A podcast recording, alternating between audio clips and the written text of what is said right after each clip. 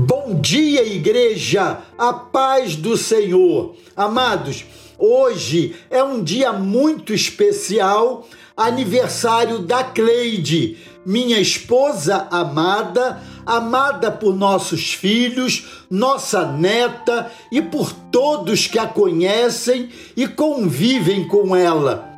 Nesse dia, portanto, quero gravar esse áudio muito mais em homenagem a ela, desde já, desejando a ela um manancial de coisas boas em Cristo Jesus. O texto que trago hoje encontra-se em Provérbios capítulo 31, verso 28 e 29, que nos diz assim: Levantam-se seus filhos e lhe chamam bem-aventurada, como também seu marido que a louva, dizendo: Muitas mulheres têm procedido virtuosamente, mas tu a todas sobrepujas. Depois de Deus criar o vasto e insondável universo, pela palavra do seu poder, criou o homem e a mulher, a sua imagem e semelhança. O homem foi feito do barro, a mulher foi feita da costela do homem. Deus fez o homem a partir do barro, Deus fez a mulher a partir do homem. Mas em ambos Deus soprou o fôlego da vida e passaram a ser alma vivente. Ambos, homem e mulher, são iguais perante Deus, têm a mesma honra e dignidade, têm o mesmo valor e capacidade intelectual, moral e espiritual. Ambos, homem e mulher, foram criados por Deus. Ambos, homem e mulher, caíram em pecado. Ambos, homem e mulher, são salvos de igual forma pela fé em Cristo Jesus. Qualquer tentativa de abrir um conflito de valor entre o homem e a mulher está em desacordo com o ensino bíblico.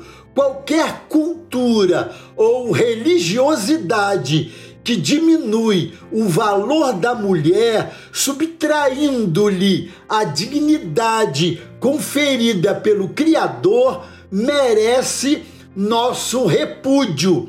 Qualquer tentativa de desfazer os princípios estabelecidos por Deus para a vida harmoniosa da família é uma afrontosa oposição ao projeto de Deus. Vale a pena destacar esses quatro pontos importantes. Em primeiro lugar, a mulher foi criada por Deus. A mulher foi criada por Deus à sua imagem e semelhança, tal qual o homem. Não há superioridade nem inferioridade de gênero. Tanto o homem como a mulher carregam a imagem do Criador e foram criados à sua semelhança. Em segundo lugar, a mulher foi tirada da costela do homem. Agostinho de Hipona disse com razão que a mulher não foi tirada da cabeça do homem para comandá-lo, nem dos seus pés para ser subjugada por ele. Foi tirada da costela do homem para ser sua coigual e o centro do seu afeto.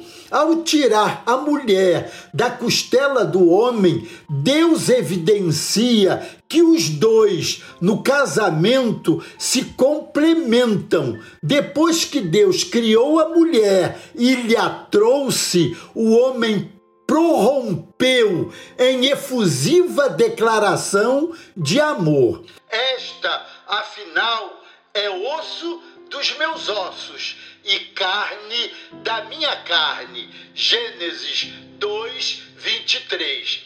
Em terceiro lugar, a mulher foi dada ao homem como auxiliadora idônea.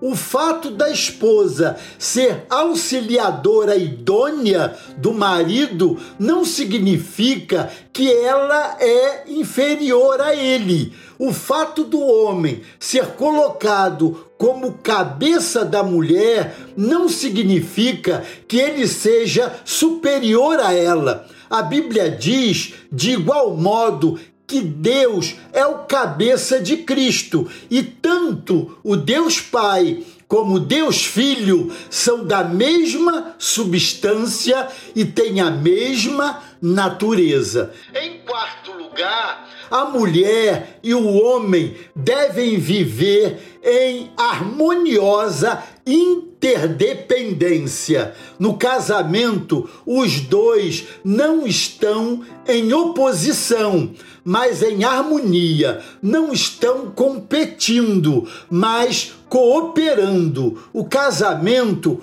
é uma aliança de amor, onde marido e esposa vivem para agradar um ao outro. O marido deve ser um líder, servo como Cristo, e a esposa deve sujeitar-se de coração ao marido como a igreja é submissa a Cristo. Amados, a melhor maneira de reconhecer o valor de uma esposa e mãe e homenageá-la no dia do seu aniversário é conferir a ela o valor que a palavra de Deus lhe dá. Agradeço a Deus pela vida da Cleide e sei que por sua vida Deus é glorificado, a igreja é abençoada e a família festeja,